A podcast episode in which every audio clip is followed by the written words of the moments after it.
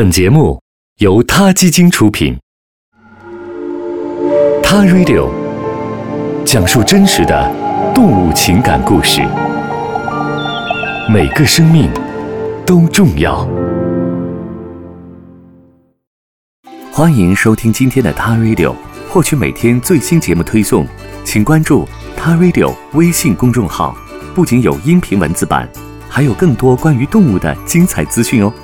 当然，如果你想和大家分享发生在你身边的真实的动物故事，可以在微信中给我们留言，欢迎与我们互动。嗨，大家好，欢迎收听 TARadio。我们今天要继续来聊东南亚穿山甲黑市卧底调查第四集。从越南到印尼，萨特见识了许多光怪陆离的事情，他深深的意识到，不论现有的法律法规有多严格。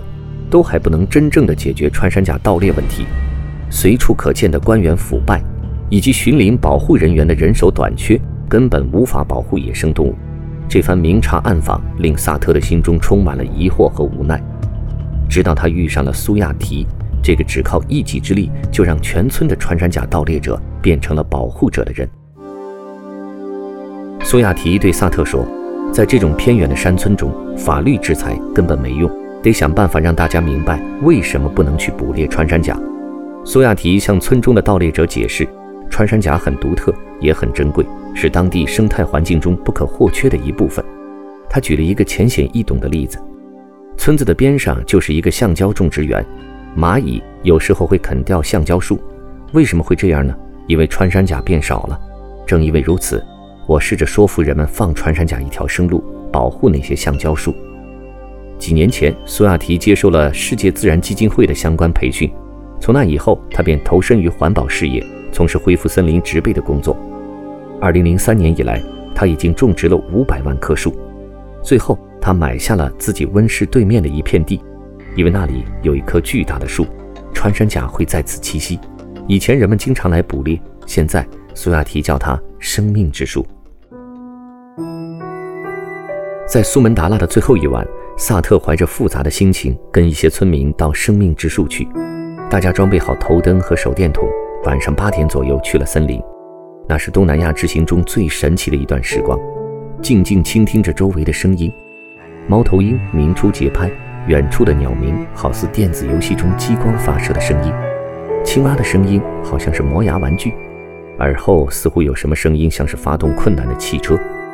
在这个夜晚，萨特明白了生物多样性。是有多么的重要。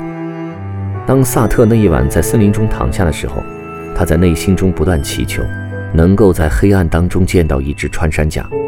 但随着时间慢慢流逝，他渐渐意识到，他可能永远不会亲眼在野外见到穿山甲了。苏亚提说，他的村子里应该至少还有两只野生穿山甲，而他们的命运也好过那些越南的穿山甲。这里的穿山甲很聪明，也很幸运。他们生活在一个即使被人发现也会受到保护的村镇。这里的人明白，世界有穿山甲会更美好。穿山甲受到了保护，是因为人们打心底里明白动物保护的意义。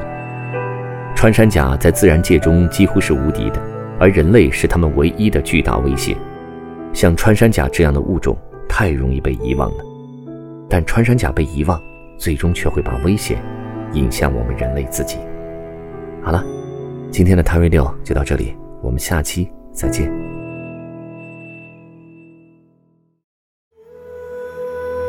他 Radio，中国大陆第一家动物保护公益电台，在这里，我们讲述动物的喜怒哀乐，尊重生命，善待动物。